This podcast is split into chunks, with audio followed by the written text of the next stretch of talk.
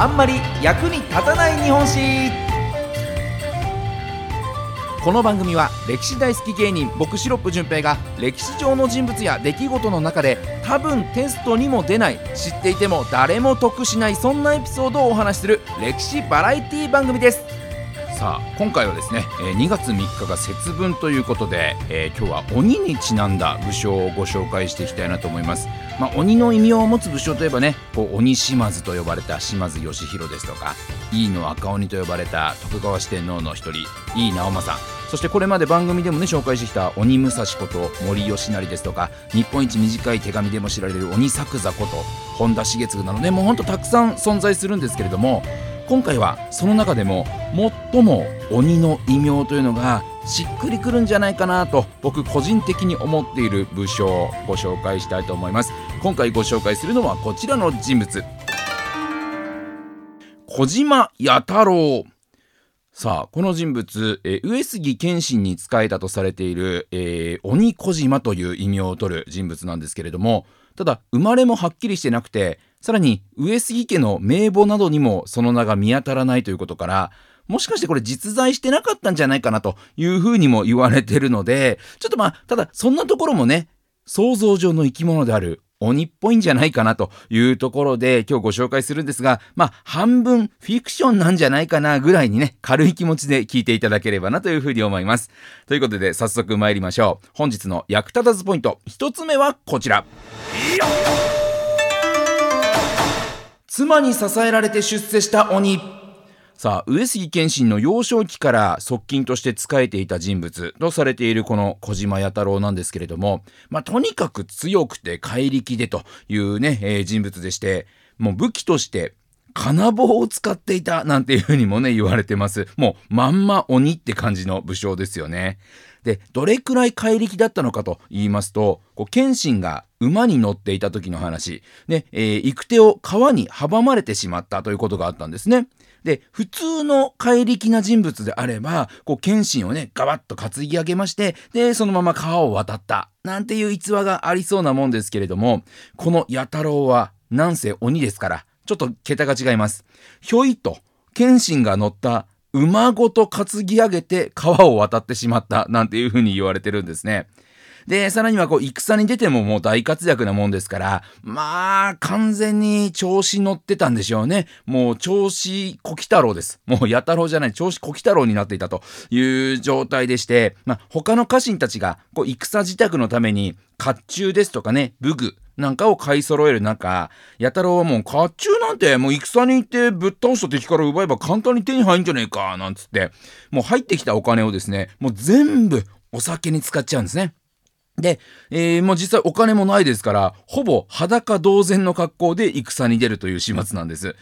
で、そんな様子を見かねた奥さんがね、さすがに夫に恥をかかせるわけにはいかないということで、もう自分の着物を売ってお金を作って、で、それでも足りないとなると、実家から嫁入り道具として持ってきたお母さんの形見の鏡までも売ろうということで取り出したわけですね。で、そのふとね、取り出した鏡を見ると、自分が映ってるわけですよ。で、この奥さん、ふと鏡に映った自分の痩せこけた姿を見て、もう涙ながらにですね、今の自分の姿を見ると悲しくて涙が増すばかりです。鏡さん、どうか私のこの惨めな姿を人に語らないでくださいね。みたいな歌を読んだとされてまして、ただ、この歌がまどういう経緯かわかりませんけれども、謙信の耳に入ることになるんですね。もうほんと献身的な奥さんの行動にね、謙信がもう感動したと。ね、もうまさに献身的な行動に謙信感動みたいな、そういう状態になったということでね、あの、謙信がこう自分の甲冑と馬を弥太郎に与えまして、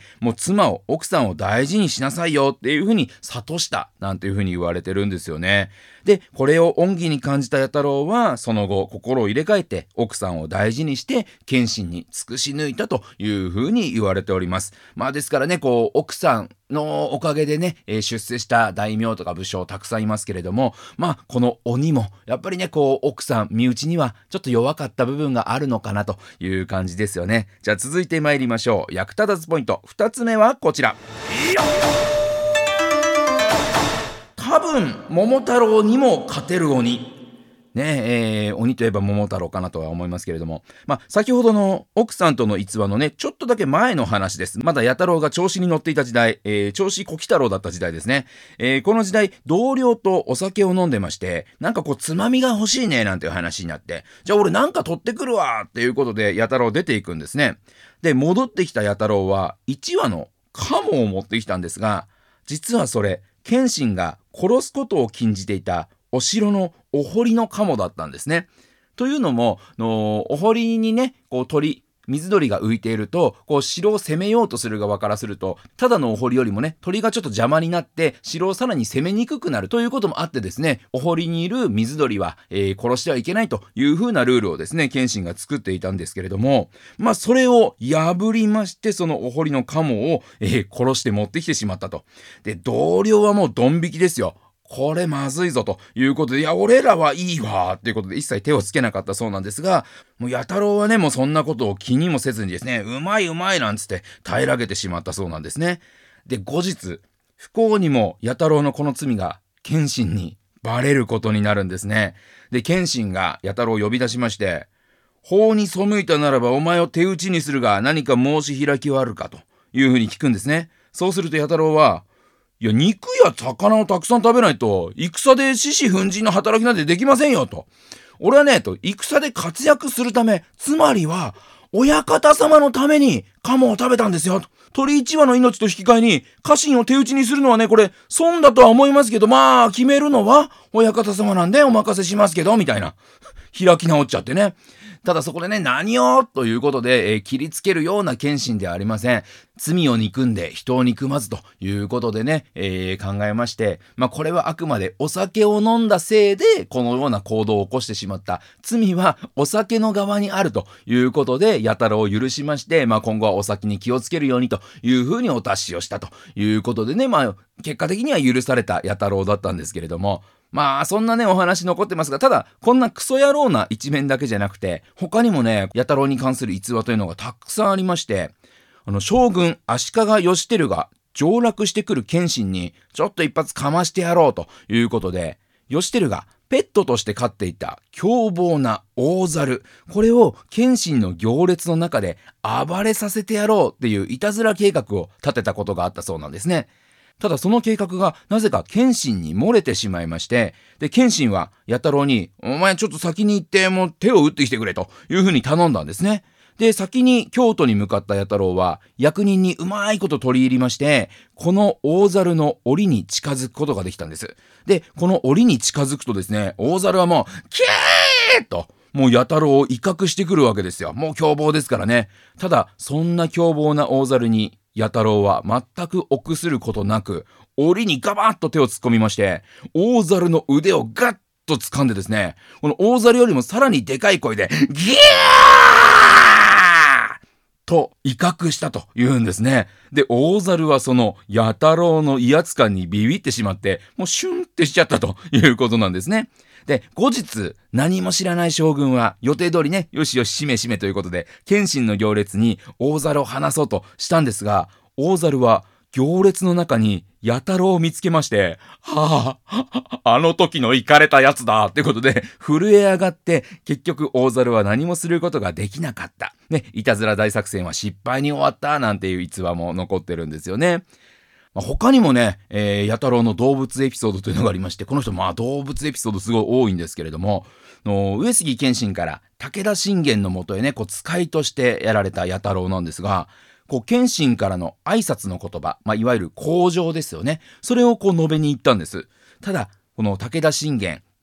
弥太郎に対して嫌がらせをしてやろうということで、の事前に縁側の下に飼っていた獰猛な犬を隠しときまして、こう、や太郎が挨拶してる時に噛みつくようにっていう風に仕向けていたんですね。まあ、それも知らずにですね、このや太郎が工場挨拶を述べ始めまして、まあ、本日はお日柄もよく的なことでね、ペラペラ喋ってるうちに、ガブーッと、この獰猛な犬が、や太郎の腕に噛みついてきたんですね。もう牙が腕に完全に突き刺さってしまっているという状態だったんですが、や太郎はなんと、平然とそのまま挨拶向上を続けまして本日はお日柄もよくね腕に犬ががっぷり噛みついてるんですけれども気にせずに喋り続けたとそして挨拶が終わるとこう犬がまだ腕に噛みついたままなんですよなのにもかかわらずスッと立ち上がりましてじゃあ終わったんで失礼しますということで歩き出したんですね。で、帰り際、ね、えー、犬がぶら下がってる腕をブンと一振りすると、信玄の犬はポーンと飛んでいったというふうに言われておりまして、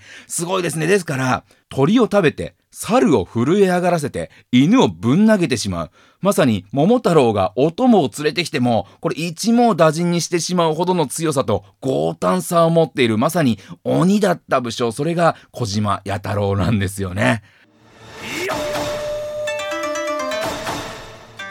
番組の途中ですがここで1点だけお知らせですすぐ終わりますんで聞いてくださいこの度あんまり役に立たない日本史のオフィシャルファンクラブを立ち上げました。ファンクラブじゃなくハンクラブです。ね、えー、何々班とかの班ですね。藩士の皆さんからいただく会費は僕が新たな歴史スポットに勉強に行くための費用に充てさせていただきます。ファンクラブ限定の音声配信や旅先からのライブ配信さらに皆さんとの交流の場などのコンテンツも充実させていきたいと考えてますのでまずはリンクを貼っているファンクラブページというのをご確認ください。ぜひ藩士として僕の活動を応援してくださるようによろしくお願いします。じゃあ最後参りましょうか。役立たずポイント3つ目はこちら。熱い心を持った粋な鬼。さあ、ね、ここまで強いエピソード、強胆なエピソードをお話ししてきましたけれども、ただ強かっただけじゃないのが、この小島弥太郎のすごいところなんですよね。の上杉と武田が争いました川中島の戦いで、武田四天王の一人、山形正景との一騎打ちというのをやったんですが、その最中、山形が急に、ちょちょちょ、タイムタイムタイムちょっと待って、いった、いった待って、いった待って、ちょっと待って、待って待って 言い出すんですね。で、どうしたのかなと思ったら、ちょうどその時、信玄の息子がこう敵に攻められて窮地に陥ってるのが山形の目に入ったんですね。で、そこで山形は、もうちょっと待ってって言って。で、主君の御曹司の窮地を救いたいので、この勝負、申し訳ないんだけど、一旦、ちょっとなしにしてもらえませんかね？ということを言い出すわけですよ。ただ、武士の一騎打ちって、武士にとってはもう崇高なものであって、誰も邪魔に入ってはいけないという、そういった暗黙のルールがあるほどの、そういった戦いなんですよね。そんな中での山形の申し出だったんですが、弥太郎は、あ、いいよと軽く返事をしまして、山形を行かせてやったっていうふうに言われてるんですね。で、その心意気にね、山形は感謝しまして、弥太郎のことを、花も実もある勇士であると称賛したっていうふうに伝わっているんですね。さあ、そんな弥太郎ですけれども、この川中島の戦いで最後を迎えることになります。もう戦でね、深い傷を負ってしまいまして、で、もう瀕死の状態で謙信と一緒に退却をしている時にね、こうだんだんと追っ手が迫ってくるんですね。この迫る追っ手を前に、このままでは親方様に危険が及んでしまう。足手まといになってしまうので、もうわしはここで腹を切ります。というね、立派な最後を遂げたというふうに伝わっています。で、まあね、先ほどご紹介した鳥の一件もね、含めて、なかなか、こう、破天荒な人物ではあるんですけれども、最後の最後は、主君を守るためにその命を捧げるという、まさに武士といった生き様だったんじゃないかなというのが、この鬼小島と呼ばれます小島弥太郎なんですね。まあ、実在していなかったかもしれないという説もね強いですし実際のところどうか分かりませんけれども、まあ、これだけの逸話が現代まで残っているというのはこの生き様にね多くの武士が憧れてそして軍記物なんかでも描かれて、えー、町人農民ですとかそういった方々の心も掴んでということで多くの人の心を打つ人物だったからこそ、えー、今日までですね伝説逸話が伝わっているんだなというふうに思います。ということで今日は節分にちなみまして、えー、戦国武将の中で最も僕が鬼っぽいなと感じます鬼小島こと小島弥太郎をご紹介しました。また来週お耳にかかりましょう。さよなら。